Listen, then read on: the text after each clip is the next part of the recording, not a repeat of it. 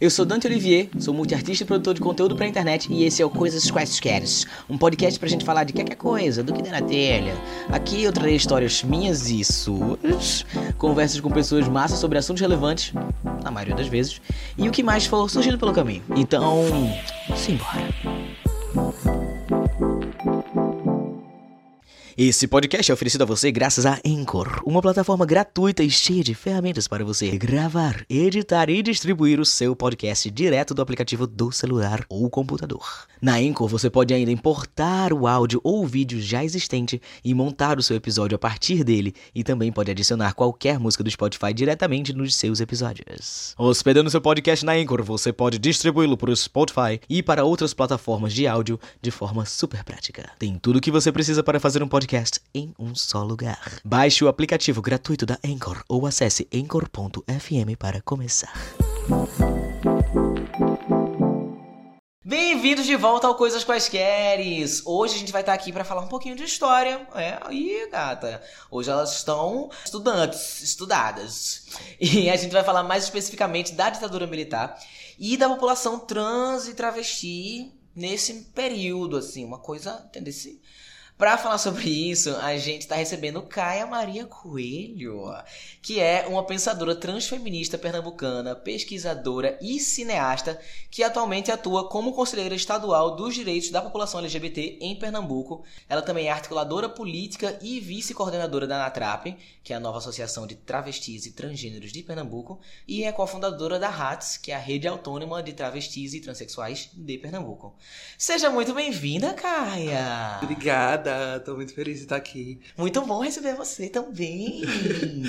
Vou te pedir para você se apresentar um pouquinho para nossa audiência. Eu sou Caia Coelho, sou uma pensadora transfeminista, tenho me dedicado a resgatar memórias trans e travestis sobretudo aquelas mais descentralizadas do eixo sul-sudeste, onde muitos relatos e narrativas são construídas a respeito do assunto, mas em outras regiões do país eu ainda sinto uma falta que eu tenho tentado de alguma forma trabalhar em cima delas. Assim. Isso é muito chique, isso é muito chique. Essa pesquisa especificamente do que eu tenho chamado de ditadura cis-militar, uhum. é, muito em referência ao Renan Quinalha, que chama de ditadura heteromilitar, surge muito a partir de um incômodo que eu tenho com a concentração de pesquisas, que está muito associada também à concentração de recursos no Sudeste, uhum. quanto à repressão sexual que a ditadura levou a cabo, né? Uhum. Contra travestis, homossexuais também e prostitutas. Sim. Em São Paulo. Sim. Essa pesquisa eu começo a fazer também no momento que eu começo a reparar uma certa uma certa tendência assim de movimentos, pensamentos transfeministas, no movimento trans também organizado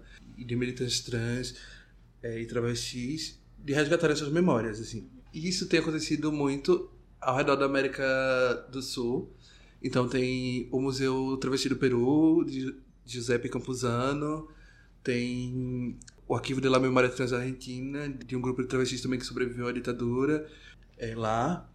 Na Argentina. E tem, aqui em São Paulo, tem o, o Museu da Diversidade Sexual, desde 2012, que recentemente ganhou um dinheirão, assim, para ampliação do espaço. Achei. Então, eu tenho percebido uma, uma tendência de resistência é, relativa à memória, assim, uhum. de intelectuais, artistas, pensadores sim, trans sim. e tal. E eu, e eu percebo isso como, como algo muito interessante, muito potente, assim, porque tem um acontecimento no Brasil colonial que eu acho bastante relevante é, a gente saber, que é o livro 5 das ordenações filipinas, que naquele momento eram as ordenações jurídicas que estavam vigentes no Brasil, né? Uhum. Os códigos penais do Império. E aí diz assim que condenava os sodomitas ao fogo para que deles não restasse corpo e nem lápide como memória. Caralho. Ou seja, existia um projeto de apagamento da memória. Existiu, assim.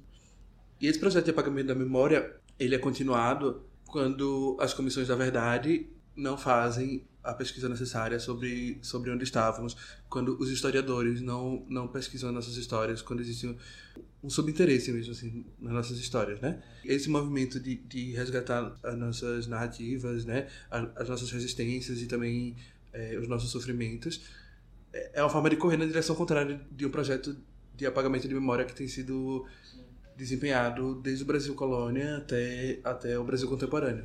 Sim. Caralho. E é a partir daí que eu faço essa pesquisa, que eu faço a pesquisa da Lacraia, que eu faço a pesquisa do Teletrans, que é o acervo audiovisual de, de audiovisual feito por cineastas trans no Brasil. Sim. É a partir daí que eu faço um levantamento de obras literárias publicadas por pessoas trans no Brasil, também junto com Viviane Vergueiro, Amara Moira e Beatriz Pag- Pagliarini Bagagli. Uhum. É muito, é muito numa tendência, assim, do movimento, sabe? Sim, sim. De, de querer conhecer a nossa história, Nossa assim. história. Não só refazer a nossa história, né? Fazer novos percursos, assim. Uhum. Mas também conhecer a nossa história até aqui. Como ela... E documentar o que aconteceu com a gente no passado, né? Exatamente. Porque senão a gente vai estar sendo vítima outra vez do que as ordenações filipinas queriam, né? Que é não reste memória, assim, desses, desses golpes, dessas vidas e de como elas passaram por aqui.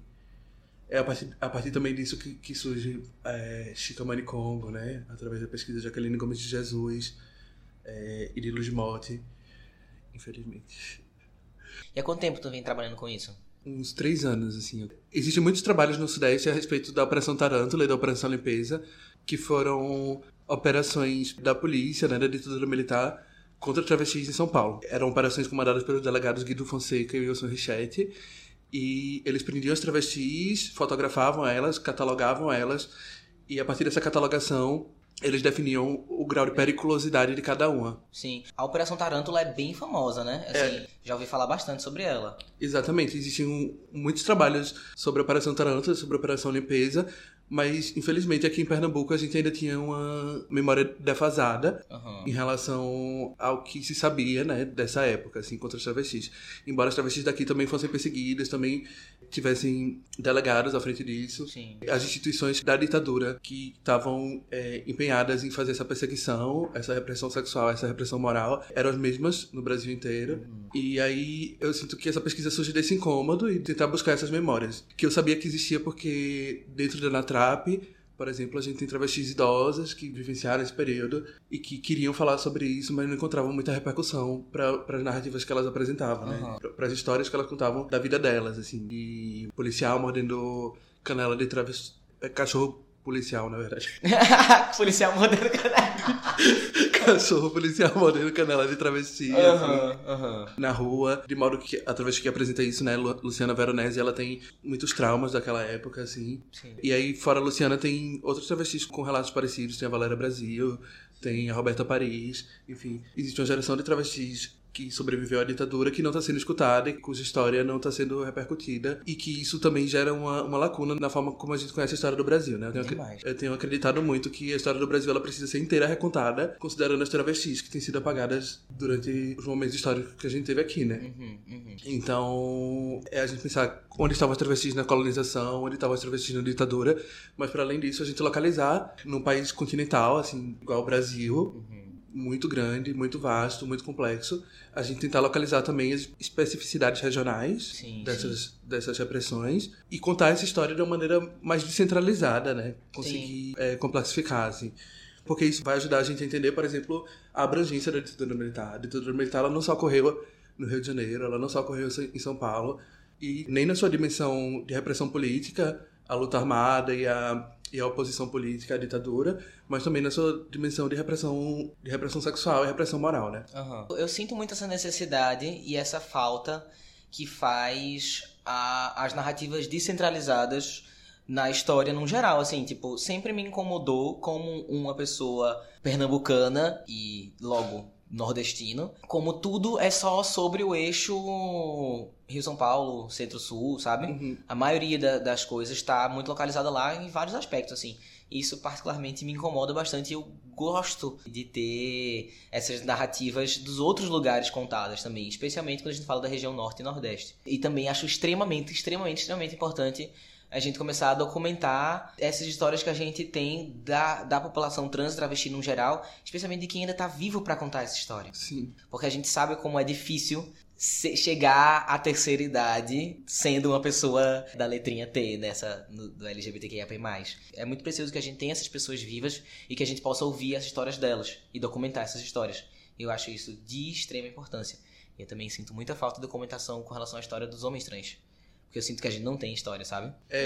Eu fico pensando também muito nas que não sobreviveram, né? Nas- Sim. né? Documentar também a história da- das que morreram, assim. E das que a gente não sabe muito aonde foram parar. Com assim. certeza, nossa. A gente tem muito pouco registro dessa época, né? A Comissão Nacional da Verdade, ela teve um trabalho de orientar as comissões estaduais a complexificarem um pouco o que se sabia da ditadura até então. E a partir disso, as comissões vão começar a pesquisar sobre perseguições às populações indígenas, às populações camponesas, mas infelizmente ainda existe uma, uma falta de interesse mesmo nessa perseguição às homossexualidades, às travestilidades, né?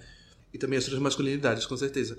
É muito mais difícil a gente achar, assim, durante a pesquisa, registros de pessoas transmasculinas na época, mas teve um caso em Pernambuco que chamava Anacleto, Ana Cleito foi procurou a delegacia para denunciar um, um, guarda civil que tinha sido agressivo com ele e aí a matéria Diário de Pernambuco diz de vítima ele passou a acusado porque ele se identificava o, o policial disse mas ele é homossexual sim. Justificou a agressão dizendo que ele era homossexual e a polícia, durante as investigações, acaba descobrindo, na verdade, que ele é uma pessoa transmasculina. Sim. E aí a matéria de jornal diz que Ana Cleiton, na verdade, é mulher. É a, é a. É a manchete. É é um dos poucos relatos que a gente tem, assim, porque também acho que talvez uma das grandes dificuldades em relação à catalogação de é, acervo sobre transmasculinidade na ditadura é que não existiam pessoas organizadas sobre esse nome, assim, sobre uhum. o nome transmasculinidade surge depois, assim, no Brasil. E aí entender que grupos que existiam e que foram capturados e se organizaram a partir da noção de transmasculinidade depois é bastante trabalhoso, assim, entender a partir de que nome essas pessoas estavam organizadas, assim, enquanto, enquanto grupos, né? Sim. Mas isso também, isso também é um desafio em relação aos travestis, né? Em relação, porque as categorias de identidade, assim, naquele momento se organizavam de outras formas, assim. Uhum. Então, por exemplo, tem uma palavra que se acha muito nos acervos de jornais que é enxutos. E aí, enxutos se refere a homossexuais ou bonecas, mas de maneira mais pejorativa, assim, que ainda se usa, mas às vezes existe uma dúvida ali se se trata de uma travesti ou não. Uhum. Ou de um homossexual. Enfim, os, os termos que as pessoas estavam organizadas naquele momento eram outros. Isso, isso acaba criando algumas complexidades com as quais a gente precisa lidar no, no momento de catalogação desse, dessas memórias, né? Que estão registradas em jornais, sobretudo em jornais e revistas, assim. Mas também em filmes, em folders, assim. De, por exemplo, o primeiro, o primeiro congresso de homossexuais do Nordeste, ele estava organizado em um folder, uhum. que foi um congresso que tinha um padre em Caruaru, Sim. da Igreja Ortodoxa Italiana, chamava Padre Henrique, e que não é o mesmo Padre Henrique que a Comissão Estadual da Verdade se dedicou tanto a entender a morte dele, que é o Padre Henrique, que era assessor do El da Câmara, esse é outro Padre Henrique. Ele fazia muitas missas no Baixo Meretrício para as prostitutas de Caruaru. Uhum. E aí já existia uma falação, assim, sobre ele. Tipo, Sim. as pessoas estavam achando muito ruim que a igreja fizesse missa para pra, as putas, né? Sim. E aí ele, complicando ainda mais a situação, ele se organiza com uma travesti chamada Daniele e eles decidem que vão fazer o primeiro congresso de homossexuais do Nordeste, que é, naquele momento é noticiado como o Congresso de Bonecas. Isso foi em que ano? 72. Caralho. Só que a polícia, políticos da cidade, começa a dizer, não, isso não vai acontecer. Aqui uhum. no meio da ditadura militar, isso já, já tinha saído o AI-5 em dezembro de 68, que é o momento que a ditadura ali se intensifica. E aí diz isso não vai acontecer. E ele vai acontecer sim. Ele começa a viajar ao Nordeste atrás de, de travestis e homossexuais de outros estados para convidar essas pessoas para ir para Caruaru participar do congresso. Que massa! Isso é muito legal. Não é? Só que ele não dá certo. Uhum. Ele é preso uhum. no momento que ele começa a captar recursos para a igreja. É, mas na verdade esses recursos seriam destinados à organização desse congresso. Uhum. E aí a polícia descobre isso, ele é preso e aí, do dia pra noite, ele meio muda radicalmente o discurso dele sobre esse congresso e. E cancela tudo. E cancela tudo. E aí ele diz: se precisar, vou pra São Paulo, porque ele, ele, ele era paulista. E aí, a última notícia que se tem desse padre é que ele abandonou a casa dele. A casa dele, ele parou de pagar o aluguel e provavelmente desapareceu. Uhum. Agora não sabe como, se ele sumiu por conta própria ou se sumiram com ele, né? Exatamente, não se sabe disso. E aí, tem uma entrevista de Daniele no Tribuna da Bahia que ela vai falar qual era o programa, né? O que é que ia ser discutido nesse congresso. Uhum. E muito do que ia ser discutido nesse congresso, segundo ela, naquela entrevista, é o que só seria discutido pelo movimento LGBT nos anos 2000. Uau. Em 2004. Uau. E em 2007, com, com a Conferência Nacional LGBT. Ela vai falar de educação sexual nas escolas. Ela vai falar sobre empregabilidade. Amiga, eu tô arrepiado. Pois é. Eu tô arrepiado de verdade. Mas isso, não, infelizmente, o Congresso não aconteceu. E, ou seja, essas repressões que, que eh, repressões morais que a, que a ditadura empenhou aqui em Pernambuco uhum. significou também uma, um atraso né, na, na nossa, no, no, nosso avanço enquanto comunidade. Um né? atraso de 30 anos. Exatamente, um atraso de 30 anos. Porque, embora em 80 é, vá surgir o primeiro grupo homossexual do Nordeste, que é o Gato, né? Grupo de atuação homossexual. E aí tem ainda um integrante vivo aqui em Pernambuco, que é Jackson, que também é conselheiro estadual dos direitos da população LGBT em Pernambuco. É, eles vão se organizar nos anos 80 como o primeiro grupo de Pernambuco, quando a ditadura ali já está começando a se caminhar para o fim, uhum. é, mas ainda assim as repressões sexuais continuam continuam bastante relevantes, assim. Tanto é que o Gato se organiza muito em função de matérias pejorativas e, e de estigmas que jornais aqui em Pernambuco empenhavam contra contra homossexuais e travestis. Nesse momento, o Gato é formado por um grupo de cinco gays, assim, gays cis, mas Logo que eles se organizam, sai uma matéria no Diário da Manhã, ou era Diário da Noite, porque existem esses dois jornais, mas não lembro qual deles foi publicado, que é Era Só o que Faltava. O Congresso é um, um sindicato de viados. Ou seja, ainda existe um, um, um estigma muito grande ali nessa, nessa primeira organização homossexual que vai conseguir ser realizada oito anos depois né, desse primeiro congresso que, que tinha sido planejado pelo Padre Henrique e pela travesti Daniele. Uhum. Então, é, calma, já foi muita história, meu Deus. Meu Deus, eu tô aqui. Então vamos lá, rapidinho, só para me organizar meus pensamentos aqui também. O, que, o teu trabalho nesses três anos vem sendo documentar essas, essas histórias, essas narrativas que a gente não vê na escola, né? Que a gente não vê em lugar nenhum, na verdade. Do que aconteceu dentro da ditadura e fora dela também, mas esse passado LGBTQIAP+, focado na população trans. Uhum. É isso, isso, né? Aqui em Pernambuco, tem esse recorte local. Com esse recorte pernambucano, é, especificamente, né? Exatamente. Tem esse recorte local e o meu foco é travestis. Sim. Mas, assim, existe um, alguma documentação, assim, de, de homossexuais, lésbicas... Mas é, só essa documentação que passa na cruza com as histórias das travestis, né? Exatamente. Que é relevante para contar a história dessas travestis, né? Exatamente, exatamente. Sim, sim e também das prostitutas cis, porque é, é, muito também sobre uma repressão sexual, assim. Uhum. Sobre é, as travestis que, que também estavam na, na prostituição, né? Uhum. E é na, aí que vem esse termo, né? É, da ditadura cis-vil militar ou a ditadura hetero-militar, né? Uhum. E tu pode explicar um pouquinho mais sobre o porquê do uso desse termo? Outro dia eu discuti com um cara no Twitter porque ele tava revoltado que eu tinha usado esse a galera ficou muito incomodada. E eu acredito que a galera fica incomodada porque a história da ditadura tem sido muito contada a partir de é, narrativas de repressão política contra é, grupos que faziam a luta armada e grupos que faziam oposição política à ditadura militar. É, mas isso não dá conta de entender a, a, a dimensão da atuação da ditadura militar, da repressão que ela colocou pra frente, né? Ela desempenhou. E aí esse cara falava assim: como assim você quer falar é, de ditadura civil militar? Porque a ditadura não era um grupo de pessoas cis perseguindo um, um grupo de travestis. Então. Então, mas eu não tô afirmando isso. O que eu tô tentando fazer é uma provocação.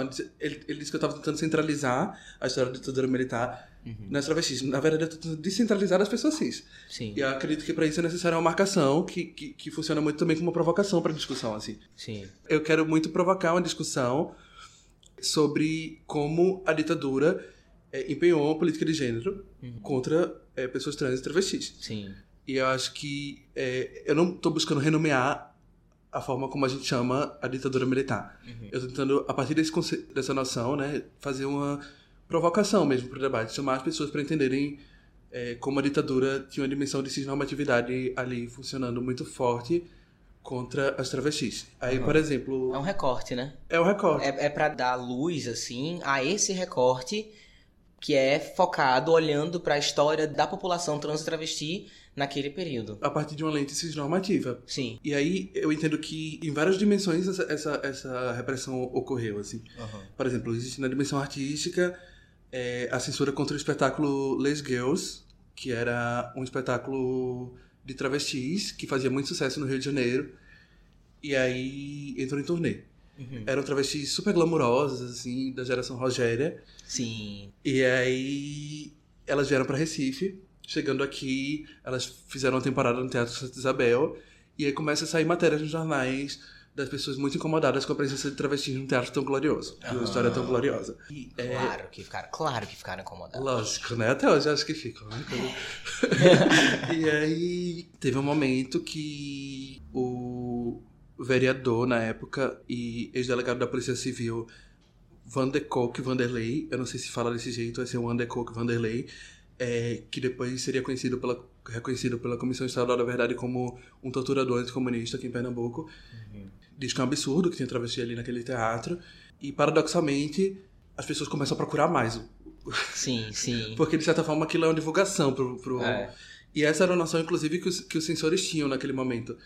É, de que, às vezes, você censurar significava você dar mais visibilidade pro, pro que estava sendo censurado. Aham. E aí, é, a peça saiu de cartaz e não voltou para Recife mais, assim, depois disso, né? Porque depois houve uma reedição da peça que chamava Les Girls in Pop Art, é, lá no Rio de Janeiro, e ela- elas também saíram em torneio, mas, é, enfim, com outro elenco, inclusive, mas não, mas não vieram para. Recife. Não voltaram pra cá, né? Tem um outro, uma outra memória de, de censura também, que é contra Mendes, que era um homossexual, mas é, fazia transformismo. E ele foi eleito rei momo no carnaval. Uhum. E aí as pessoas não gostaram muito também disso, e ele foi destituído.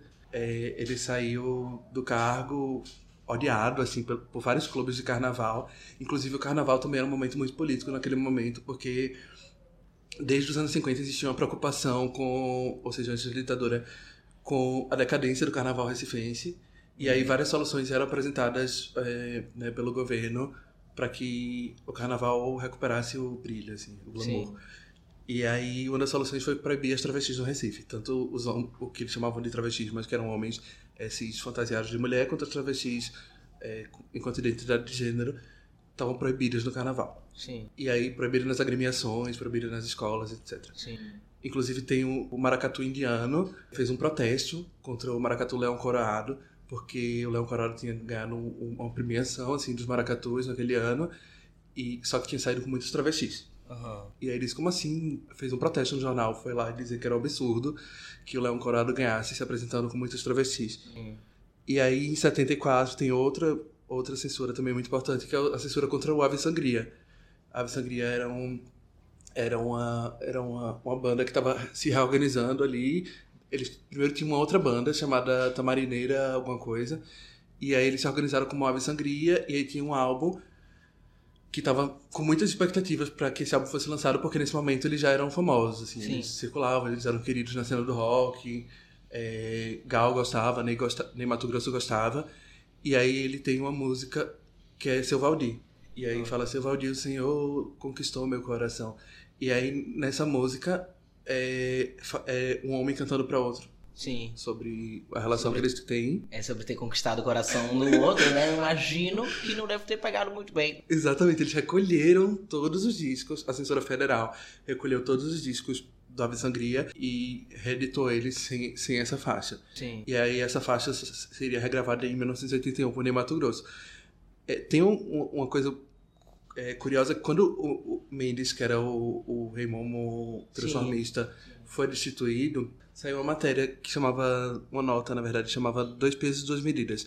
E aí falava como é que a prefeitura é, proíbe o espetáculo Les Girls e ao mesmo tempo essa mesma prefeitura nomeia um transformista como, co- Bom, como rei momo, exatamente. Sim. E aí ele acaba sendo destituído e o rei momo é, daquele ano que ele foi destituído foi escolhido pelo Diário de Pernambuco. Sim. E quem era? Eu não lembro quem, quem, foi que substituiu ele, mas foi o, o Diário de Pernambuco que escolheu. Ou seja, existe uma participação da imprensa Aham. nas decisões políticas da cidade, assim, porque naquele momento o carnaval era muito organizado a partir das, das políticas, assim, de repressão às travestis. E também naquele ano, 74, que foi quando a sangria foi censurada, é, Lamartine Correia, um delegado, ele começa a fazer uma caçada. é, ele, ele intensifica, na verdade, uma caçada que já existia desde, desde do momento que Recife começa a se urba- urbanizar as prostitutas, né? E aí diz que as prostitutas não podem mais ficar no centro, assim. Eu lembro que foi esse que tu postou no Twitter recentemente, né? Foi depois disso, assim. Isso vai começar a se intensificar a partir daí, assim. Porque quem, pra, pra, pra vocês saberem também, pra quem acompanha a Caia nas redes, especialmente no Twitter, de vez em quando você vai se deparar com pequenas pílulas de história. Dessas histórias não contadas na escola sobre esses momentos, assim, essas curiosidades da. da curiosidades não, né? Esses registros da, da história da população trans travesti, assim, desse passado. Aí eu vi, eu lembro, eu lembro eu lembro. Obrigada pela divulgação. É a divulgação dela, sim. Até o final, no final ela vai dizer as redes dela. É sobre. O delegado Lamartine Corrêa vai fazer uma intensificação disso a partir de 74. Por exemplo, tem uma matéria que sai que diz assim: cafetinas têm três dias para deixar o centro da cidade. Elas são todas direcionadas para a Avenida Rio Branco e elas não podem mais ficar em qualquer lugar onde elas, onde elas quiserem, assim. Isso então, elas podiam continuar trabalhando, mas teria que ser naquela determinada rua. Exatamente. Mas ele começa a fechar aqui os, as, as pensões, e muitas dessas pensões moravam as travestis. Uhum. É, e muitas dessas prisões eles queriam o nome civil das travestis, e acho que se recusavam a dar, ficavam mais tempo, mais tempo presos na delegacia. Isso foi em que ano? Em 74. 74. E aí isso começa a escalar, né? Tipo, isso começa a ficar cada vez mais grave, assim, essa perseguição. Até que em 84, que é o momento, talvez, que ali no finzinho da ditadura, da data oficial de fim da ditadura, porque eu também acho que é, um, é uma, uma simplificação. Sim. É, dizer que a ditadura acabou em 85, quando existem outros marcos muito importantes para o fim da ditadura, como por exemplo a, a Constituinte. Que é de 88, né? Que é de 88, exatamente. Ou, em 84, tá rolando algumas coisas em Recife muito importantes.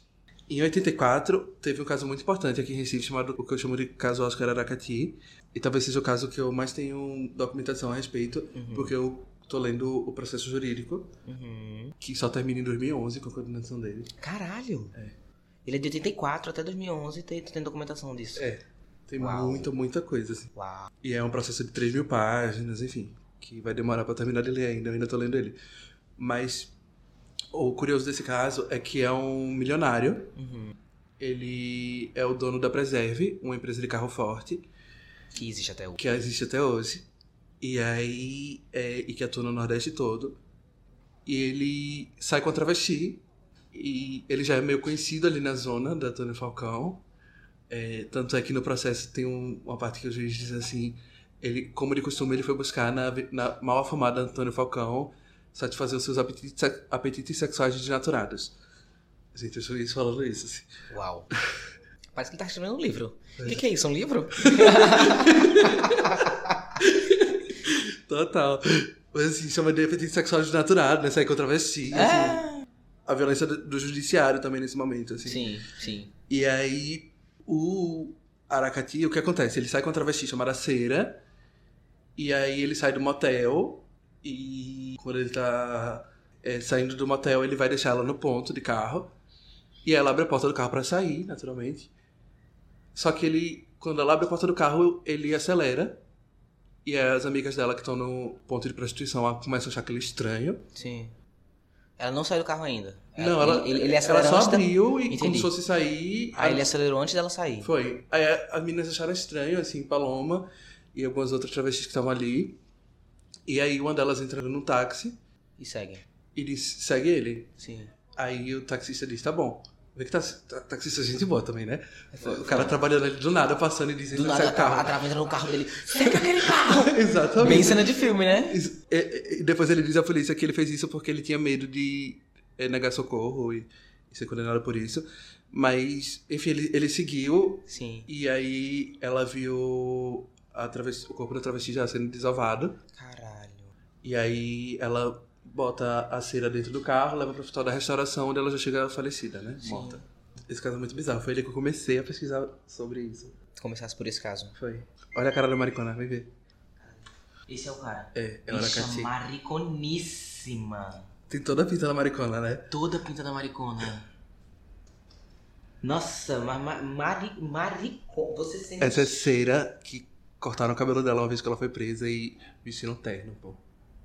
Vai tomar no cu, velho. E essa do meio é Paloma, que morreu também depois.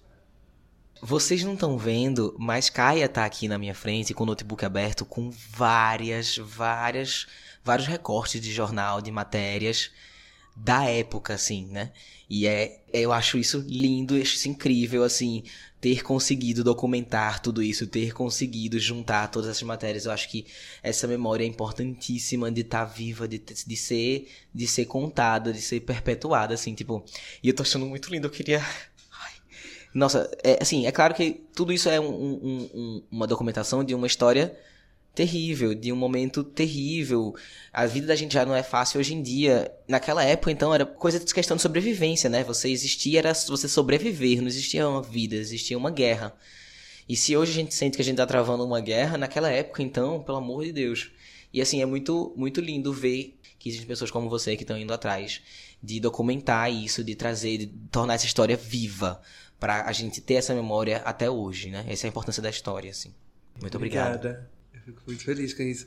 É um projeto que eu falo muito pouco com as pessoas, porque não é um projeto que dá pra falar assim na mesa de bar, né? Tem outros projetos que eu fico falando, assim. Como é um projeto muito, muito pesado, assim, aí às vezes eu, eu sinto que eu falo muito pouco sobre ele. Aí é bem estranho pra mim ainda externalizar, mas fico feliz com a recepção, assim. Ai, não, eu acho que é importantíssimo externalizá-lo. Por mim, as, as mesa de bar sempre tem um momento que a gente fala de umas coisas mais sérias. Tá com umas histórias dessa, tem que ir espalhando essas histórias, tem que espalhar. Total. Eu tenho algo pra falar sobre isso, inclusive. Eu tô tentando incluir no Memorial da Democracia, que é um espaço dedicado a lembrar dos horrores e das resistências da ditadura militar em Pernambuco. Esse espaço tá sendo, vai ser inaugurado pela, pelo governo de Pernambuco no sítio da Trindade, no casarão que, que atualmente está abandonado lá. Sim.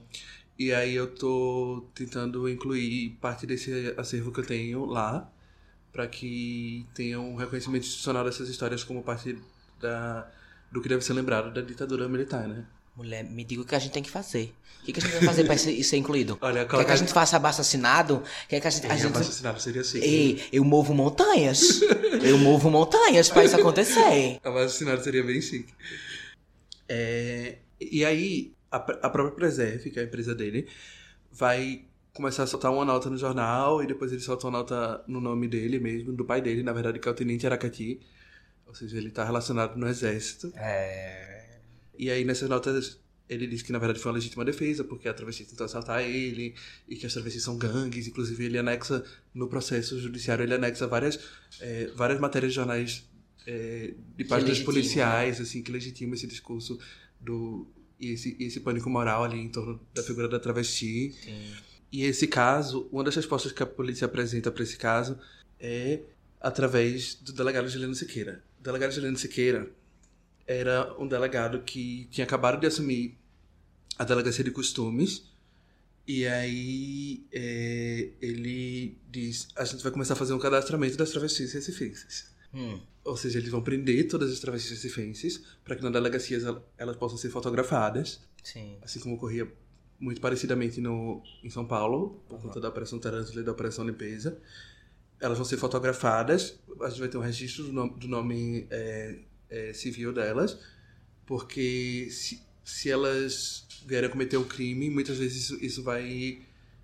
A, a polícia tem uma dificuldade de achar quem são essas pessoas porque elas se apresentam com outros nomes. Aham. A justificativa era essa. E aí ele acirra aquele trabalho que Lamartine Corrêa já estava fazendo de perseguição às casas de prostituição e às prostitutas cis também, junto a isso. De As mo- prostitutas cis também foram presas nesse bolo. também foram presas para catalogar a prostituta cis e travestis. E aí é que no ano de 1985, é, quando a ditadura oficialmente já tinha acabado, sai uma matéria que diz assim: Delegacia de Costumes registra 70 mil prostitutas na cidade. Caralho! Bicha. Calma, qual era a população do Recife naquela época? Tu Não sabe? sei. A população total do Recife? Não sei. Só, só de curioso, deixa eu ver aqui a É. população do Recife hoje em dia. População de Recife.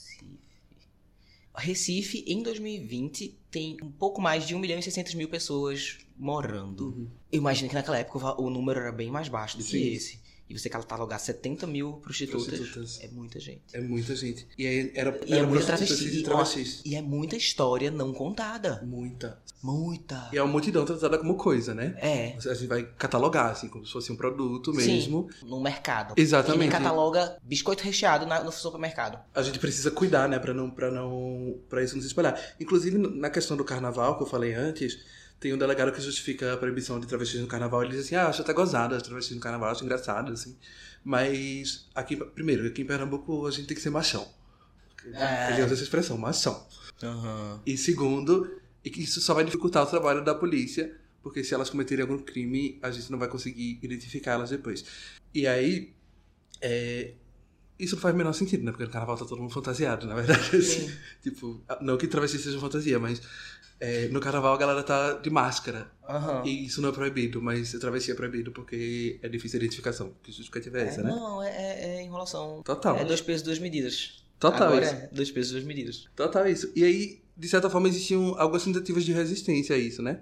Além do Gato, que era o grupo de atuação homossexual, além do primeiro congresso de homossexuais do Nordeste, tinha uma figura que, que era uma, uma lenda viva no Recife, que chamava Lolita. Uhum. Lolita era uma travesti recifense. Ela, na verdade, ela era, era do interior de Pernambuco, mas ela morava em Recife. E se ouvia muito falar, né? Quem não conhece Lolita não conhece o Recife. Eu já ouvi isso. Você já ouviu isso? Já ouvi, já ouvi. E é uma linda, assim. Eu acho que até hoje muita gente escuta falar de Lolita, né? Aham. E aí tem uma história muito famosa de Lolita que ela pergunta ao policial quem é o Cosme, quem é o Damião, e aí os policiais começam a briga com ela e ela derruba os quatro, assim. E aí Chique, caralho. a, a Luciana Veronese, ela também fala, né, que ela se corta para que os policiais tenham, naquele momento de medo do estigma do HIV, Que eles tinham medo do sangue dela. tinham medo do sangue Inclusive dela. é o que é, o Agridoce, né? O grupo Teatro Agridoce, o grupo daqui que tem um, um espetáculo chamado Transpassar, que elas remontam esse momento da história também. né? Ah, é? É, Não sabia que sim. fica a recomendação aqui pra você e pra quem mais tiver a oportunidade de ver o espetáculo do Agridoce. Tem esse espetáculo que ele é bem, ele é bem bacana assim. E aí tem esse momento que eles vão que elas vão remontando histórias de outras travestis que já faleceram e conta exatamente dessa história. Preciso muito. Preciso muito ver. Inclusive, essa violência policial contra os travestis, ela, ela vai se acirrar até o fim dos anos 90. Ela vai ficando cada vez mais intensa. Então, tem uma matéria de, de 93, por exemplo, já. Que, é, ou seja, já anos depois da Constituinte, que diz delegado caça os travestis da Maramelo. Ou seja, essa caça às travestis aqui em Pernambuco, ela vai, ela vai se acirrar dos anos 70 até os anos 90, até o fim dos anos 90. Que foi ontem. Que foi ontem, exatamente. Eu já tinha um ano, assim. E aí eu fico muito pensando também, caralho, quais, quais eram minhas referências de travestis quando eu era criança, né? Aham. Esse tipo de matéria saiu, já existia, já tava no mundo. Sim, exatamente. E aí tem um episódio especificamente que, que eu acho muito. É, acho curioso não é a palavra, mas assim, acho muito bom ser lembrado. É muito importante ali de momento de resistência, que acho que também a gente precisa lembrar desse momento de resistência pra gente não registrar essa história como se as travestis estivessem sendo passivas estivessem aceitando essa violência policial Sim. ou não estivessem sequer tentando se organizar, né? Elas estavam Uhum. tentando desde 72. É importante, é importante a gente lembrar disso também. E que em 84, elas, durante o caso Oscar Aracati, é, muitas das testemunhas que viram o momento que o carro é, acelerou, que, que ela abriu a porta para sair, mas o carro acelerou, é, começam a ser ameaçadas. Elas começam a mudar de estado de uma hora para outra. Elas são mortas. Os carros passam na avenida e dizem: Aracati vai pegar vocês. Sim. Inclusive, é assim que eu entro em contato com esse caso pela primeira vez. É, a primeira vez que eu vi Aracati, a- esse nome, por isso que eu comecei a pesquisar a partir daí, foi um dia que eu tava bebendo com a travesti mais velha. Uhum. E aí eu quebrei o copo, eu sou bem atrapalhada, quebrei o copo. E aí ela falou assim, nossa, será que é Aracati? Eu disse, que expressão é essa? Eu nunca ouvi. Aí ela falou, não, é porque tinha um policial, ela identificou ele nesse momento como um policial, Aham. é, que é, perseguia as travestis. Sim. É, aqui em Recife, prendia as travestis, matava as travestis.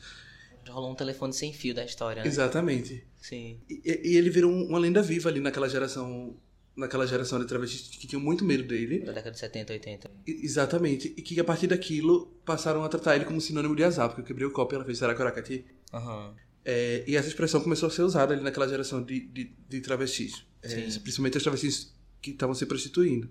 E aí, é, em 84, com essa quantidade de mortes, desaparecimentos, ameaças, esses casos começam a ser arquivados, porque Porque se tratava de, de travestis, ninguém Exatamente. investigar, ninguém, né? Ninguém investigar. O caso de Cera, ele foi investigado, mas o caso das testemunhas que desapareceram foram responsabilizadas outras pessoas e depois não tinha indício suficiente para acusar essas pessoas e aí os casos eram arquivados, assim. Sim.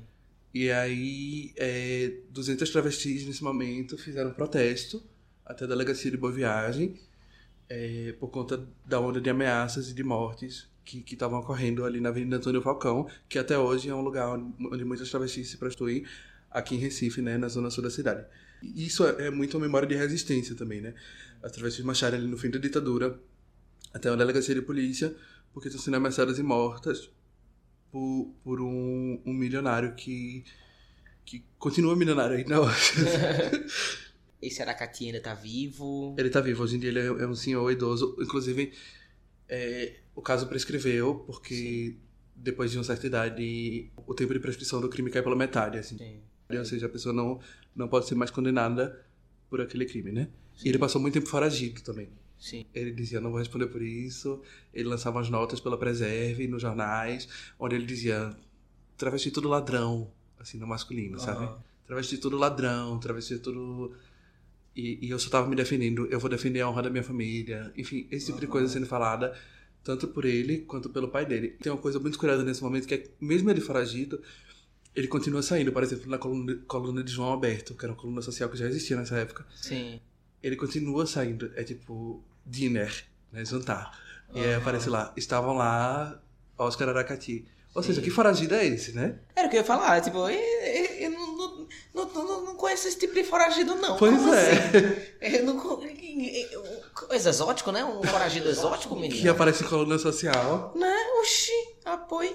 Quando eu encontrei esse caso, ele estava arquivado no cartório Tribunais Superiores aqui em Recife. Uhum. Aí eu fui lá com um advogado e tal, e a gente conseguiu ia perguntar como é que tu conseguiu pegar o- o- os arquivos. do, do processo, né? É. Eu fui lá no cartório e aí com a advogada e a gente conseguiu acessar o, o documento todo. Só que é um documento muito longo, tem 3 mil páginas no total. Uhum. E aí são vários livros, e eu não posso sair de lá pra, pra xerocar. Mas existia Ah, parte. tu tem que ir lá pra ler, né? Não, na verdade a maior parte disso estava digitalizado no site do Tribunal Superiores, assim, e aí só a advogada tinha acesso, mas ela me passou. Sim.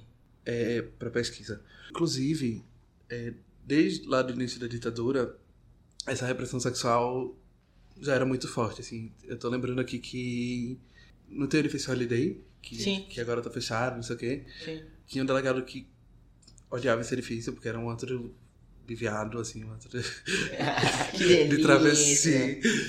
Ele, ele prendia o que ele chamava de gangue sodomista Hum. né? E sodomia, que era uma categoria que já não existia no, no Brasil desde 1830, é, que foi quando teve o primeiro, o, prime- o nosso primeiro Código Penal, substituindo as ordenações jurídicas da colônia. A legislação colonial ela é substituída por uma legislação do, da República. Sim. É, e aí, a partir de então, a sodomia não é mais crime, teoricamente. Mas a sodomia não é mais crime e isso significa que o sexo não procriativo, práticas sexuais não procriativas, não podia mais ser condenada pela legislação brasileira, Sim. formalmente falando. Mas o que o Renan Quinalha tem falado bastante é que no- na ditadura a legislação ela tinha uma elasticidade, elasticidade moral que fazia com que eh, certas categorias pudessem condenar e, e, e criminalizar informalmente Uhum. as travestis homossexuais.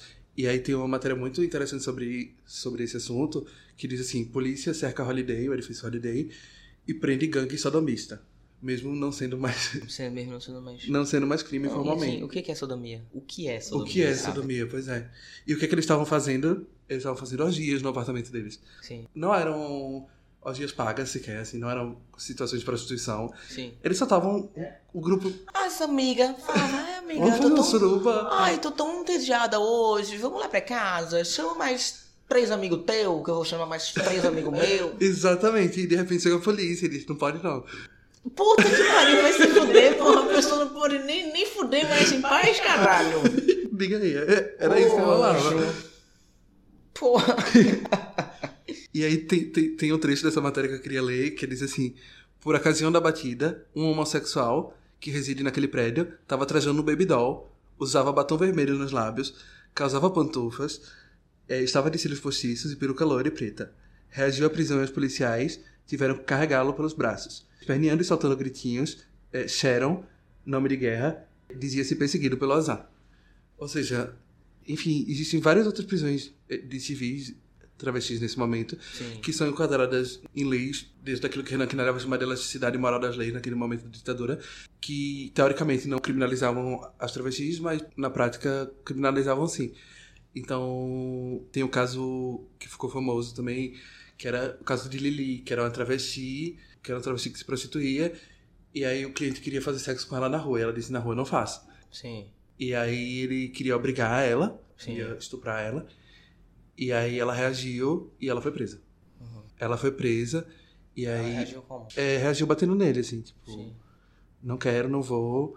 Reagir batendo numa pessoa que quer estuprar ela. Exatamente. E aí é, o caso de Lili também é muito, é muito simbólico, assim, né?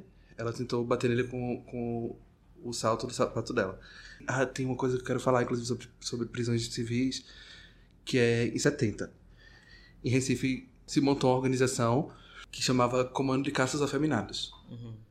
O Comando de Caças Afeminados basicamente era um, um, grupo transfóbico e homofóbico que batia em afeminados na rua. Não se sabe, porque não se, não se investigou isso. Uhum. E aí, o que eu quero colocar é que era trabalho da Comissão Estadual da Verdade entender quem eram essas pessoas, onde é que esse processo foi parar, porque um, um inquérito foi aberto pelo delegado José Américo, Sim. que eu não tô aqui para fazer nenhuma acusação, mas ele fechava também muitas boates homossexuais o delegado José Américo, que morreu esse ano, na cidade de Cumaru, em Pernambuco, cidade na qual a filha dele é a atual prefeita. Sim. Eu queria muito ter entrevistado ele, inclusive, sobre, sobre o assunto, porque não se sabe muito sobre, sobre o comando de caças afeminados, mas é um registro muito importante da ditadura, do início da ditadura militar em Pernambuco, no momento também de acirramento da ditadura, da ditadura militar, uhum. porque em 68 tem o AI-5 e isso ocorre em 70, né? Sim. Aí tem uma matéria que eu queria ler, é bem pequena também, que diz assim: em Recife, a barra pesou para o lado do travesti.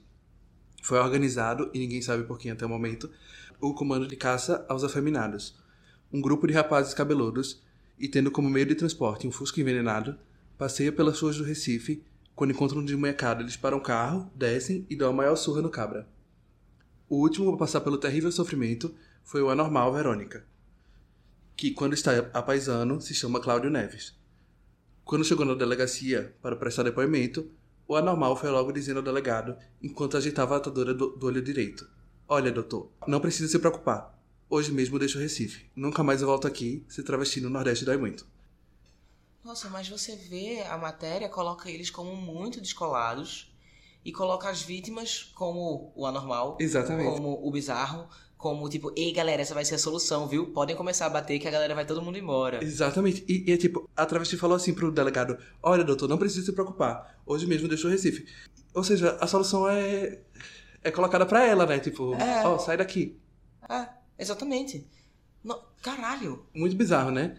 E aí tem uma frase que termina aspas dela, que é ser travesti aqui no Nordeste dói muito. Sim. E a gente tem essas, essas pistas, né, desse momento político do Brasil de, da perseguição às travestis, da perseguição aos homossexuais, e que inclusive essas pistas estão nos depoimentos que foram para a Comissão Estadual da Verdade, por exemplo, em relação à morte do Padre Henrique, que não é o mesmo Padre Henrique do primeiro Congresso de Homossexuais do Nordeste, é o Padre Henrique que era assessor do da Câmara e que foi assassinado pelo Comando de Caça aos Comunistas. Nos depoimentos da Comissão da Verdade a respeito do caso, o advogado Jorge Tasso, por exemplo, vai falar que o, o investigador X9, no momento que acha o corpo do padre Henrique, grita para o advogado Jorge Tasso: é, Seu Jorge, a, a, gente achou o padre Henrique, ele tá, ele estava vestindo uma calcinha. Sim. E, em outro depoimento também aparece essa, essa, história da calcinha vermelha que o padre Henrique usava no, seu, no momento da morte.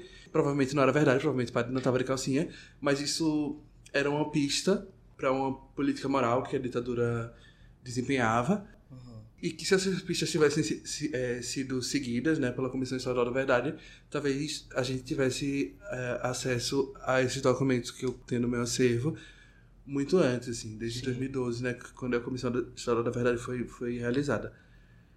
Ao mesmo tempo, é, é isso, porque existem muitos desafios em fazer, fazer uma pesquisa como essa, porque eu não tenho segurança, por exemplo, para como é que eu vou. O delegado José Américo mesmo que investigou o comando de caças afeminados a princípio, ele estava vivo até semana passada. 15 tipo, dias atrás ele estava vivo. O meu sonho era entrevistar ele. Sim. Mas com que segurança eu vou fazer isso? Sim.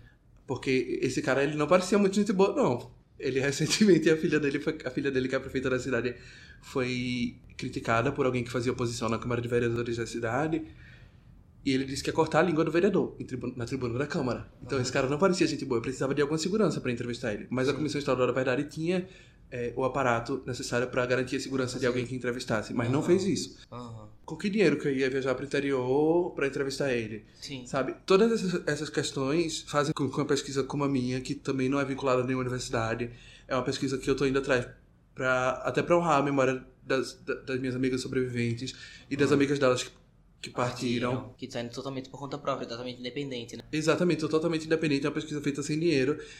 Então, imagina quanta informação a mais a gente poderia ter se essa pesquisa tivesse sido, sido feita por, pela Comissão da Verdade, conforme foi a orientação nacional, inclusive. Uhum. O Renan Quinalha, em quem eu me inspiro é, para falar em ditadura cis-militar, porque ele fala em ditadura hetero-militar, ele foi assessor do, da Comissão Nacional da Verdade. E aí ele tem um texto dele e do James Green, que é um brasilianista é, e um dos fundadores do movimento homossexual brasileiro, é, ele mora nos Estados Unidos e tal, e ele, e ele tem um texto para a Comissão Nacional da Verdade que chama Ditadura e Homossexualidades. É, eu vejo, de certa forma, uma, um equívoco, assim, nessa nomeação, né? Sim. É, mas, mas, ao mesmo tempo, isso é um, é um foi um passo muito importante para entender que existia uma política sexual na ditadura e que ele, ele, ele, inclusive, tem um livro agora publicado recentemente sobre isso, que chama Contra a Moral e os Bons Costumes. Mas, enfim, o trabalho de Renan ainda é muito no Sudeste, assim, é em São Paulo e no Rio. Sim. E eu acho que é isso. Se toda essa pesquisa tivesse sido feita durante a Comissão Estadual da Verdade, a gente teria todo um outro aparato, um outro material para fazer é, todas essas respostas surgirem, todas essas histórias emergirem. E quem sabe agora tu estaria aprofundando nessa pesquisa, né? Indo mais a fundo em histórias pontuais. Como também, se, se você tivesse um aparato, um investimento, um, um, uma instituição junto, você também poderia estar em outros lugares com essa pesquisa, que é extremamente importante. E eu gostaria muito que isso acontecesse. Espero que isso venha a acontecer em algum futuro. Sim. Eu fiquei querendo perguntar para tu é, da Luciana Veronese, ela é daqui? É. E eu fiquei querendo que a gente passou, deu uma mencionada no nome dela, na história dela, que é a travesti que se cortava, uhum. porque as pessoas tinham medo do sangue dela, né? Uhum.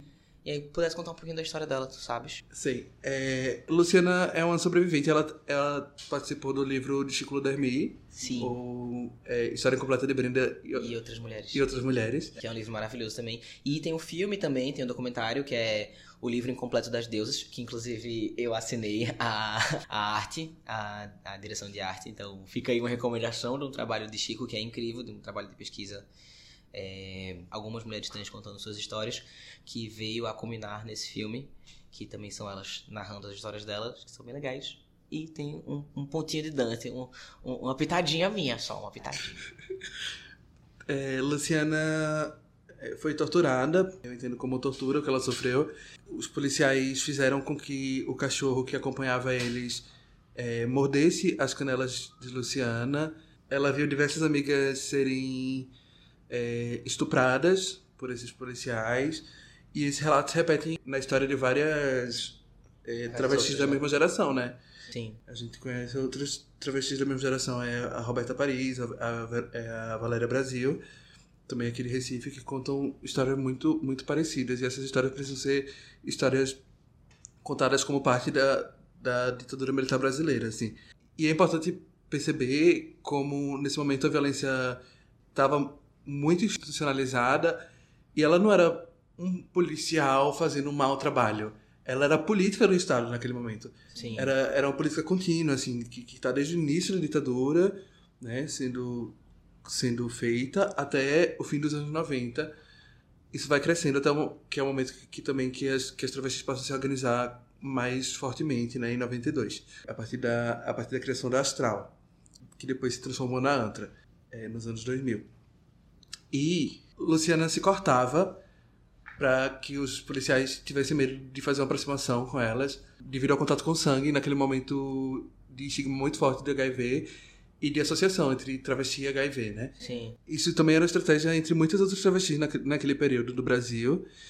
E outra estratégia muito de resistência muito forte era o Pajubá, né? O Pajubá, que foi uma língua desenvolvida, uma antilíngua, na verdade, desenvolvida para que, ela para que elas não fossem compreendidas por alguém que não inter... que não fizesse parte do grupo, né? Exato, que não, que não fosse... fizesse parte do grupo e aquilo ali protegia elas assim, Sim. de certa forma, né? Linguisticamente também é uma, é uma forma uma forma de resistência à ditadura que precisa ser lembrada, né? A gente hoje em dia fala muito do Pajubá, mas a gente fala num lugar ai, a, a, forma de, desse grupo social de se comunicar. Hoje em dia é muito isso, né? Tipo, ai, ai, o jeitinho delas. Mas o motivo do Pajubá existir vem de muito tempo atrás e num lugar muito de proteção. Exatamente. De, de tipo. Que, que tem uma história muito mais densa do que a gente olha hoje em dia e fala que dá a Elsa e pensa, tipo, ah, eu vou dar a Elsa, e pensa em Picumã, e pensa em, em todas essas coisas como um, um lugar muito mais de pertencimento a um grupo social quando ele vem de um lugar de resistência e de sobrevivência. Total, e de preservação das nossas vidas, né? Uma preservação coletiva, assim, uma estratégia de resistência linguística. E aí eu acho isso muito foda, assim, muito É. incrível. É. Inclusive, sobre essa- questão do HIV, o delegado Gileno Siqueira, que prendia as, as prostitutas cis e travestis aqui em Recife, ele, que era o delegado de costumes, e ele vai fazer isso até o fim do mandato dele, em 87, quando ele vira o diretor do Departamento de Polícia Judiciária. E a secretária adjunta dele, Maria Siqueira, foi a primeira delegada da mulher aqui em Pernambuco. Ou seja, isso ali é uma contradição em relação às políticas de gênero dela, né? É, Esse cara, ele, ele, ele tem dois discursos em relação à prostituição. Em relação à prostituição de mulheres, ele diz, ah, coitadas, elas estavam desempregadas, precisam sustentar os filhos. Em relação à prostituição de travestis, ele diz, ah, um monte de massa sem vergonha. sim, A- a- o discurso dele é, é esse, assim. sim. E aí, quando é, ele fala isso, ele fala que as travestis são uma concorrência perigosa às mulheres cis, Sim. e que não apenas são concorrência perigosa, ele diz concorrência perigosa apesar do HIV. Ou seja, existe também uma, uma, uma política de saúde ali sendo, sendo realizada, né? uma política higienista, uma política violenta contra essas pessoas que, que são identificadas a partir de uma doença. assim. Então, muitos travestis, inclu- inclusive Luciana, se cortavam para que os policiais tivessem medo de fazer essa aproximação eh, violenta contra elas. Caia, muito, muito obrigado por ter topado conversar comigo hoje. Foi incrível, foi lindo, foi uma delícia saber dessa história, ter contato com essas, com essas histórias. Eu sei que essa pesquisa ainda está em andamento, então mais pra frente, quando você tiver com mais material, volta pra cá pra gente conversar mais sobre isso. Eu espero ver essa pesquisa roletando o mundo. E assim, se precisar de baixo assinado pra pesquisa, bater lá no. É museu, é museu de. Tem memória da democracia. Museu de Memória da Democracia, pode, po- fale que a gente vai mover montanhas para que essas histórias estejam lá. Sério, sério mesmo, assim. E é isso, muito obrigada por ter estado conosco no podcast. Por favor, deixe para nossos ouvintes as suas redes sociais para a gente possa te encontrar, estar em contato com você. Quem de repente tiver informações também, quiser trocar sobre pesquisa, não sei se você está topando receber ou falar sobre isso em outros momentos, em outros lugares, mas por favor, nos diga aqui. Tô topando super. Acho que a gente tem que divulgar conhecimento mesmo. Esse conhecimento tem sido negado, não só aos travestis, o conhecimento sobre as travestis tem sido negado aos brasileiros, de modo geral, porque acho que isso faz parte da história do Brasil. E acho que os brasileiros precisam conhecer a história da ditadura em sua totalidade. Uhum. Ou mais próximo conseguir isso. Então, se a gente quer complexificar, eu topo super é, falar sobre isso. E eu tenho falado sobre isso também nas minhas redes sociais, que é Caia Caia Caia, no Instagram. o mais fácil possível. Possível. Caia com C, tá? Com C e com I. Isso, C-I-A. C-A-I-A. Eu brinco que é no seco, né? Porque é CKY. É, É no C, é no C. Eu amei. Isso, sem, sem KY, gato. Que nem a história das travestis no Brasil. Foi sem KY, amor. É Caia, Caia, Caia. Com C-A-I-A. isso. Três vezes. No Twitter, que eu uso mais, na verdade, é Travesti Viva. Inclusive, eu- em vários lugares que eu tenho ido que pedem mini bio, eu até envio uma mini bio mais completa pra Dante, mas é, em vários lugares que eu tenho ido, eu digo pra me apresentarem só como Travesti Viva. Eu acho que isso é, é suficiente, assim, pra, pra várias coisas que eu, que eu quero colocar. E é isso, eu acho. Muito obrigada pelo convite, tô muito feliz de estar aqui também. Espero que isso ecoe, assim, mais e mais. E obrigado pelo espaço pra compartilhar minha pesquisa. Obrigado a você por ter topado estar nesse espaço compartilhando a sua pesquisa para com todos nós. Eu sou o Dante Olivier, você pode me encontrar. Ah, pera aí, antes de eu falar isso, você que chegou até aqui no podcast, se você ouviu até aqui, gata, você vai lá no Spotify, tem umas estrelinhas aí, lá, classificar podcast. Você clica lá nas estrelinhas e bota cinco estrelas. Porque se você chegou até aqui, em respeito a Caia, menina, três anos de pesquisa, toda uma documentação histórica, tu não vai dar cinco estrelas pra ela? Tu vai dar cinco estrelas pra ela, tu vai dar cinco estrelas pra mim, tu vai dar cinco estrelas pra gente. Por favor, avalie positivamente o podcast, porque isso é muito, muito importante pra gente ser recomendado pra outras pessoas. E a gente quer chegar no máximo de outras pessoas possíveis. Então bota lá cinco estrelinhas pra gente. É, me siga nas redes sociais. Eu sou Dante Olivier. No TikTok é dante.olivier. Olivier Dante. No Instagram e Twitter é Olivier Dante. E é isso aí, ó. Muito obrigado por ter vindo até aqui e até o próximo episódio. Um cheiro para vocês.